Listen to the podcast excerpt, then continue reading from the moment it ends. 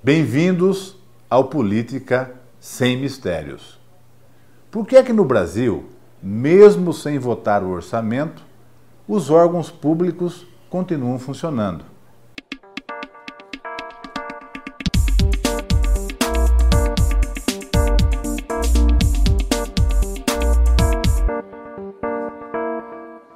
Estamos vendo agora nos Estados Unidos que está tudo parado.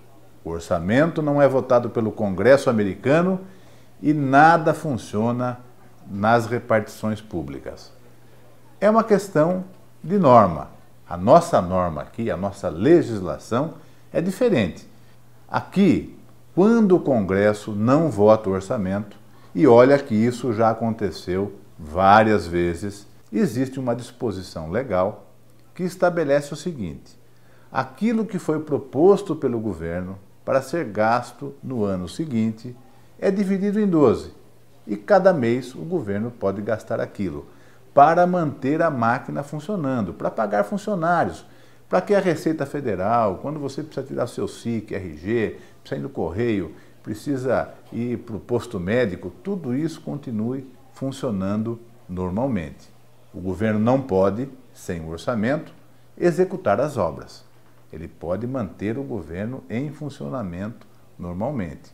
Agora, os investimentos só quando o orçamento for votado.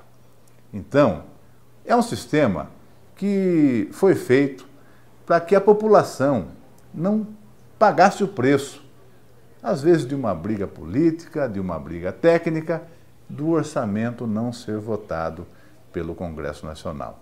A população não pode ser castigada por isso e é então assim que as coisas funcionam no Brasil. Mesmo sem orçamento, tudo continua funcionando da mesma forma. Aqui, nós queremos mostrar a política sem mistérios.